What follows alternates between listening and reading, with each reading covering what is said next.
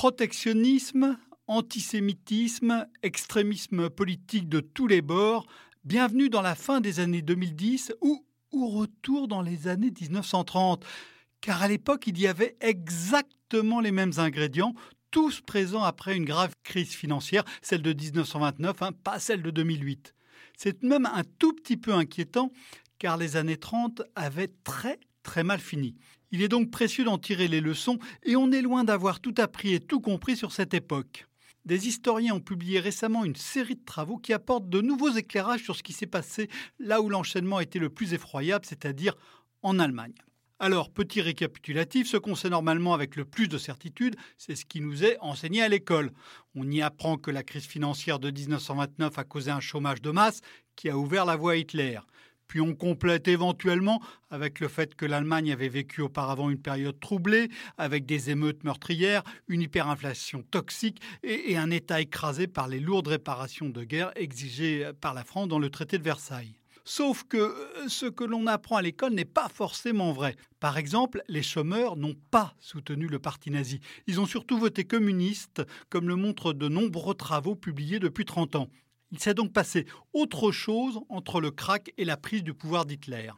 Cette autre chose, c'est l'austérité brutale menée par Heinrich Brüning entre 1930 et 1932.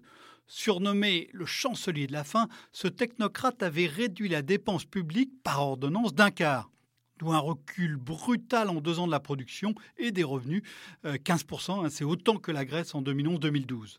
Euh, quatre chercheurs ont montré dans un travail de recherche publié en décembre dernier qu'il y avait bien un lien direct entre cette austérité et le vote nazi. La rigueur budgétaire a en effet été très inégalement répartie. L'impact des hausses d'impôts et des baisses de dépenses publiques ou sociales décidées à Berlin a été très différent d'un canton à l'autre. Les chercheurs ont exploité ces écarts pour montrer que plus la rigueur a été forte, plus le vote nazi a augmenté en 1930 et 1932. Figurez-vous que Hitler l'avait pressenti, hein, juste après une ordonnance de Brüning, il avait affirmé Ce décret d'urgence mènera à gagner. Difficile de ne pas faire le lien avec ce qui s'est passé en Europe ces dernières années. Le quatuor de chercheurs entonne le refrain. Je le cite, Dans les années récentes, les politiques d'austérité en Europe ont été corrélées, dans certains pays et à certains moments, avec un vote croissant pour l'extrême droite. Fin de citation. L'extrême droite a d'ailleurs adapté son programme aux conséquences. En 2017, Marine Le Pen avait un projet rempli de dépenses publiques et de prestations sociales, plus proche à cet égard de celui du parti nazi en 1932 que de celui de son père en 2002. La faute à l'austérité donc Pas si vite. Un autre quatuor de chercheurs vient tout juste de décortiquer l'impact d'un autre événement majeur, une grosse faillite bancaire allemande. En juillet 1931, Danat, la deuxième banque du pays, dirigé par un juif qui s'appelait Jacob Goldschmidt, ferme ses portes après la faillite d'un de ses gros clients, l'industriel de la laine Nordvolle, qui avait spéculé très imprudemment. L'impact est terrible pour les autres entreprises clientes de Danat. Elles doivent réduire leur masse salariale de 40%. Les chercheurs montrent que le vote nazi a beaucoup plus monté en 1932 et 1933 dans les villes où étaient installées ces firmes que dans les autres. Il y a donc aussi un lien entre crise financière et montée de Hitler. Les chercheurs montrent ensuite que les déportations de juifs et les destructions de synagogues ont été plus nombreuses dans les villes les plus frappées par la chute de Danat.